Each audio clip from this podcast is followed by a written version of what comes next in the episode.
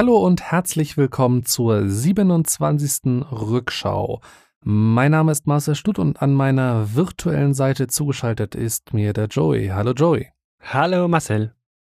In der Rückschau blicken wir immer auf ein Ereignis vor fünf Jahren zurück und betrachten dann, was war damals, wie ist damals darüber berichtet worden und was hat sich seitdem entwickelt. Wir blicken heute zurück auf den Oktober 2014, denn da hat der Europäische Rat den Rahmen für die Klima- und Energiepolitik der Europäischen Union bis 2030 gesetzt. Das ist nicht das erste Mal, dass sich die Europäische Union mit Klimapolitik beschäftigt hat, deswegen gucken wir noch mal ein bisschen weiter zurück, nämlich noch mal sieben Jahre weiter zurück, denn da wurde damals das Klima- und Energiepaket 2020 beschlossen. Und was hat man denn damals beschlossen, Joey? Beschlossen hat man 2007 drei Punkte. Zum einen möchte man die Treibhausgasemissionen um 20 Prozent senken. 20 Prozent weniger als wann? Der Vergleichszeitpunkt ist 1990. Dann zweiter Punkt. Man möchte 20 Prozent der Energie in der EU aus erneuerbaren Quellen beziehen können. Und der dritte Punkt, man möchte die Energieeffizienz verbessern um 20 Prozent. Und weil halt alles schön 20 ist und das Energiepaket 2020 war, waren das kurz dann die 2020-20 Ziele. Kurze Definition noch an dieser Stelle. Was heißt erneuerbare Quellen? Das sind alles Quellen, die entweder dauerhaft vorhanden sind oder kurzfristig nachwachsen. Also das ist beispielsweise die Biomasse, das ist Wind, das ist Wasser, das ist Solar, das ist Geothermie. Jetzt haben sie 2007 diese besagten 2020-20 Ziele beschlossen. Das reicht natürlich noch nicht. Das muss man dann auch in eine Richtlinie gießen. Die heißt dann schön unbürokratisch Erneuerbare Energien Richtlinie 2009-28-EG und die ist dann per 2009 so in Kraft getreten und bildet bis heute quasi das Fundament der EU erneuerbare Energiepolitik. So, jetzt haben wir die historischen Vorgänge geklärt. Jetzt wollen wir in den Oktober 2014 schauen, denn da hat man den Rahmen für die Klima- und Energiepolitik 2030 beschlossen. Was hat man denn da genau beschlossen, Joey? Die Punkte, die man angehen wollte, waren wiederum die gleichen. Wir haben wieder die gleichen drei Baustellen. Man hat einfach die Werte hochgeschraubt. Man will die Treibhausgasemissionen nicht wie bislang um 20 Prozent, sondern neu um mindestens 40 Prozent senken. Vergleichszeitpunkt wieder 1990. Ähnlich dann auch bei der Erhöhung des Anteils der erneuerbaren Energien, Energiequellen. Da war man vorhin auch bei 20, jetzt will man hier mindestens 27 Prozent. Und auch bei der Steigerung der Energieeffizienz hat man den Wert hochgeschraubt. Genau gleich, auch von zuvor 20 Prozent auf dann neu 27 Prozent. Das heißt, noch weniger CO2, noch mehr erneuerbare Energien und noch energieeffizientere Geräte. Aber damit noch nicht genug, denn im Jahr 2018 hat man nochmal an diesen Zielen rumgeschraubt und sie wiederum korrigiert. Bei den Treibhausgasemissionen ist man bei den 40 Prozent geblieben. Man möchte aber den Anteil der erneuerbaren Energien jetzt auf 32 Prozent hochdrehen und die Energieeffizienz um mindestens 32,5 Prozent steigern. Also jeweils rund nochmal 5% ambitionierter. Und das Ganze wurde dann auch wieder in eine Richtlinie gegossen, nämlich in die Richtlinie 2018-2001. Die ist letztes Jahr Weihnachten in Kraft getreten und muss bis Ende Juni 2021 dann in nationales Recht umgesetzt werden. Jetzt stellt sich natürlich die Frage, warum hat man denn damals Klimaziele definiert? Ja, die möglichen Folgen davon sind ja aktuell in aller Munde, aber trotzdem, dass man das hier kurz angesprochen hat, die Erderwärmung steht natürlich dahinter. Die Erde wird wärmer, das Wetter wird extremer. Wir erleben Hitzewellen, wir erleben Dürren. Ernteausfall kann ein großes Problem sein, das auch Geld kosten kann. Unwetter kann große Schäden anrichten, die natürlich Menschen gefährden können, aber auch dann zweitrangig Geld kosten können. Also langfristig könnte man sogar sagen, die Kosten des Klimawandels werden, so Experten teilweise, höher geschätzt als die Kosten für eine Energiewende. Genau, denn auch mit Hitzewellen und Dürren geht natürlich auch eine höhere Waldbrandgefahr einher. Ich meine, wir haben das in den USA oder jetzt just in diesem Jahr äh, im Amazonas mitbekommen, was Waldbrände für Schäden anrichten können. Nicht nur materielle Schäden, sondern auch Schäden für unseren Planeten. Denn wenn die Bäume das CO2 nicht mehr aus der Atmosphäre filtern, dann beschleunigt sich der ganze Klimawandel noch. Jetzt haben wir vorhin die Ziele kurz gesagt. Wir haben gesagt, wo die herkamen, wie die ambitionierter wurden im Verlaufe der Jahre. Jetzt gucken wir aufs Heute und jetzt müssen wir uns natürlich fragen, wie stehen wir im Fahrplan mit diesen Zielen? Stehen die so noch im Raum oder gab es da schon Veränderungen? Wo sind wir da? Wo ist da vor allen Dingen auch Deutschland und dann auch die Schweiz? Viele Länder in der EU haben sich weitaus strengere nationale Ziele gesetzt als das, was auf EU-Ebene vereinbart wurde. Schottland als Teil des Vereinigten Königreichs will 66 Prozent CO2 einsparen, während das äh, Vereinigte Königreich als Ganzes nur 57 Prozent einsparen möchte. Schweden will 63 Prozent einsparen. Die Niederlande wollen bis 2030 49 Prozent einsparen und bis 2050 sogar 95 Prozent gegenüber 1990. Deutschland möchte bis 2030 offiziell, sage ich an der Stelle mal, 50 Prozent einsparen, aber mit dem Klimapaket, was diesen Sommer in Deutschland beschlossen wurde, wird man dieses Ziel, wenn man Experten glauben mag, nicht erreichen nicht erreichen oder sich vielleicht das Ziel nicht so hoch setzen. Was ist jetzt besser, könnte man drüber streiten. Die Schweiz ist offenbar weniger ambitioniert. Das Ziel da, so wie wir herausgefunden haben, lautet 30 Prozent. Du hast jetzt noch erwähnt, Deutschland gut mit 50 Prozent natürlich auch deutlich über den in der Richtlinie erwähnten Limiten. Problem halt, ja, wenn man es nicht erreicht, dann nützt halt auch ein hohes Ziel nicht sehr viel. Ich glaube, da könnten wir kurz auf die Show Notes hinweisen. Da haben wir für euch wie immer viele Links drin. Da auch einen Beitrag der Tagesschau, wo eben erwähnt wird, dass Deutschland sein Klimaziel wahrscheinlich verfehlen wird. Hier also die Show Notes zu dieser Episode. Du findest die direkt schon bei dir im Podcatcher, in der Beschreibung, wie immer, oder sonst auch im Web unter rückschau.news slash Klimaziele 2030. Da haben wir für euch dann auch nochmal ein paar Zahlenkolonnen verlinkt, wie es jetzt genau mit den CO2-Ausstoß nach verschiedenen Industriesektoren geht und so weiter und so fort. Den ganzen Zahlen wollen wir euch jetzt nicht langweilen. Guckt dafür einfach in die Shownotes. Genau. Stattdessen möchte ich dich jetzt aber fragen, gut, Klimaziele sind schön, wenn man sie sogar erreicht, noch besser. Wir wollen aber nicht einfach einseitig irgendwas bejubeln. Uns ist es immer wichtig, auch eine andere Seite noch mit in die Episode zu bringen. Entsprechend die Frage jetzt von mir an dich. Gibt es denn auch Probleme mit solchen Klimazielen? Bei den Klimazielen wird halt immer drauf geschaut, wie viel CO2 stoßen wir aus, wie groß ist der Anteil der, Neu der erneuerbaren Energien und wie effizient sind Geräte. Was dabei meistens außer Acht gelassen wird, ist der Energieverbrauch im Allgemeinen. Beispiel Fernsehgeräte, die werden für sich genommen immer effizienter, wenn sie denn gleich groß bleiben würden.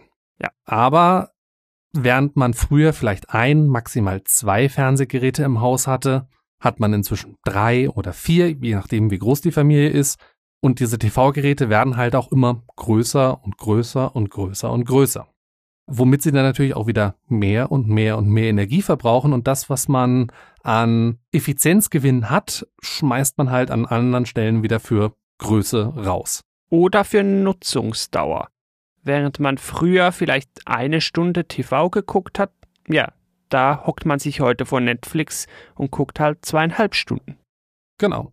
Oder Beispiel Autos, während man früher in einer Familie vielleicht ein oder zwei hatte, hat man heute zwar wesentlich effizientere Autos, was den Benzinverbrauch angeht, aber halt auch gleichzeitig wesentlich mehr Autos, womit man halt unterm Strich auch wieder relativ wenig gewinnt.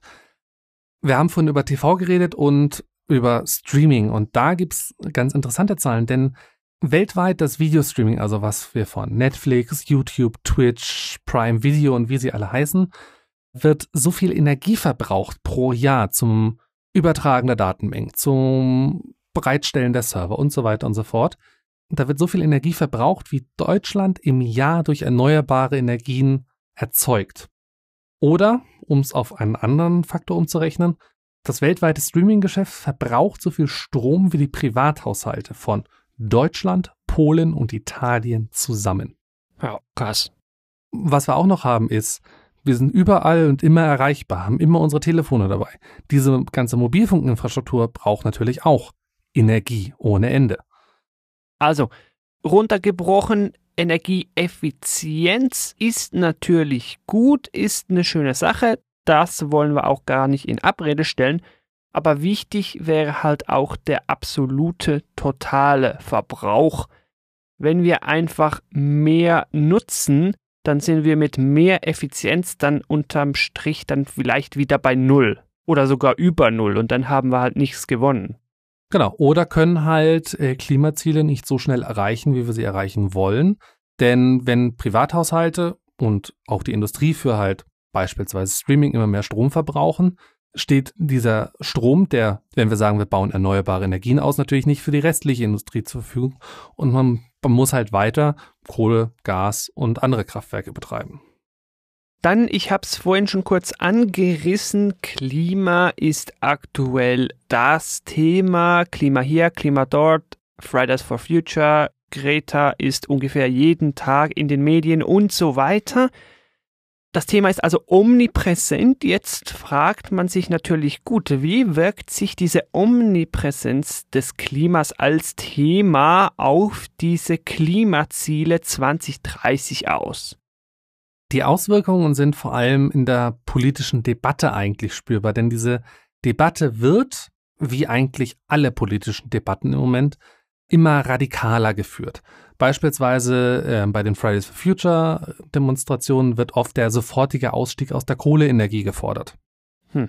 Während auf der anderen Seite es Gruppierungen gibt, die entweder den Klimawandel generell leugnen, schöne Grüße in die USA, oder eine maximale Verweigerungsposition beziehen. Also sagen, ja, solange China nichts tut, brauchen wir ja auch nichts machen, weil wenn wir CO2 einsparen, das bringt ja gar nichts, weil in China wird ja wesentlich mehr CO2 produziert.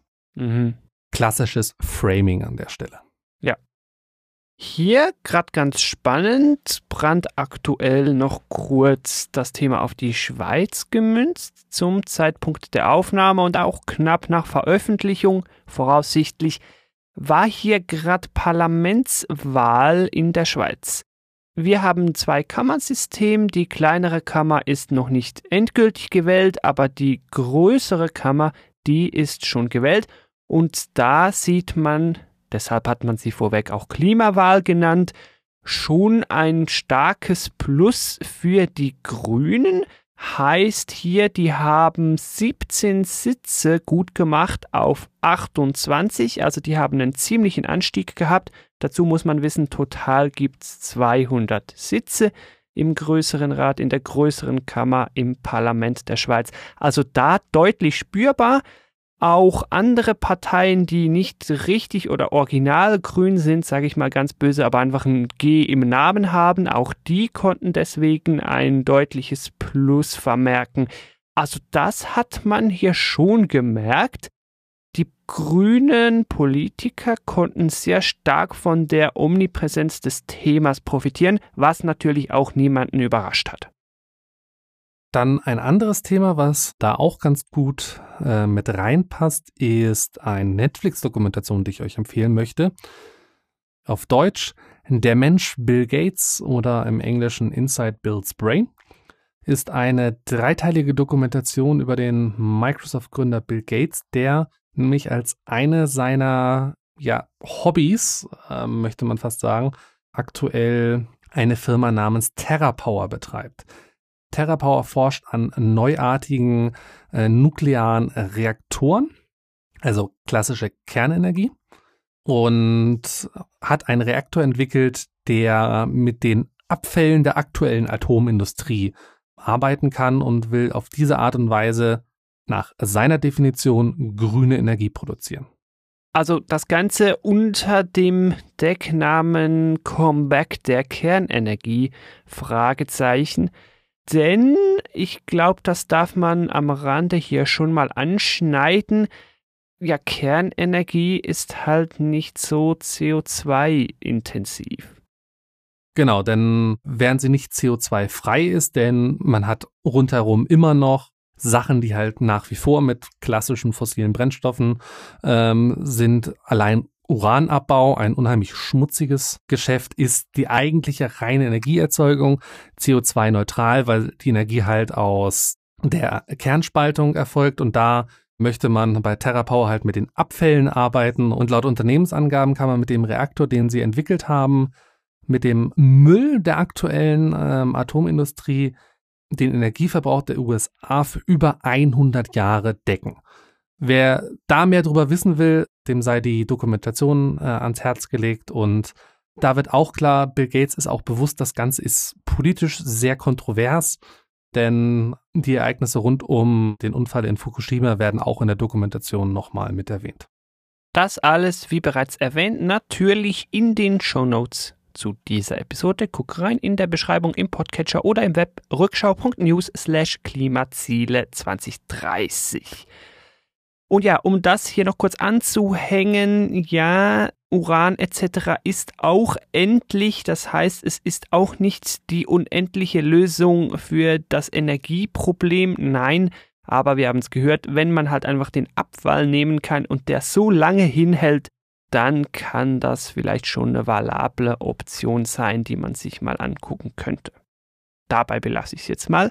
Und ich glaube, dabei belassen wir es auch mit dieser Rückschau. Genau.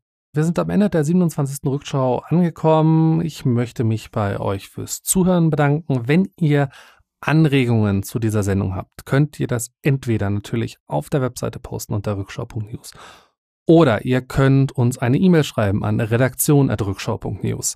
Ihr könnt uns auf Twitter erreichen unter @rückschau oder auf Facebook da auch einfach nach Rückschau suchen. Genau. Dann, wer von uns noch nicht genug hat, der kann Joey im Game Talk hören. Was ist denn da die aktuellste Episode? In der aktuellsten Episode schauen wir zurück auf ein Spiel, das vielleicht eine ganze Generation geprägt hat. Es geht um World of Warcraft. Da ist eine Classic-Version erschienen, die das Spielgefühl wieder aufleben lassen möchte. Das gucken wir uns an und ganz bald wird auch was zu einem anderen Klassiker kommen, Shenmue 2. Wem das was sagt, wem das nicht sagt, der soll trotzdem reinhören. Eine tolle Sache. Zu finden unter gametalk.fm. Wer jetzt aber sagt, na, Videospiele, äh, aber was essen wäre doch lecker, ja, der ist bei dir sehr gut aufgehoben. Unter anderem machst du nämlich ganz neu einen Back-Podcast. Genau, ich lade euch ein in Diabetes Backstube, meinen Back-Podcast. In der ersten Episode, die just diese Woche veröffentlicht wurde, schaue ich zurück auf den Kuchen, mit dem damals bei mir alles angefangen hat, mein Apfelkuchen. Wer da reinhören möchte, wie ich meinen Apfelkuchen mache und das Rezept und alles unter www.diabetes-backstube.de. So, damit wären wir wirklich am Ende dieser Episode. Ich bedanke mich auch noch bei allen da draußen fürs Zuhören. Ich freue mich, wenn ihr nächsten Monat dann auch wieder reinhört bei einem neuen Thema. Ja, bis dahin eine gute Zeit. Tschüss. Ciao.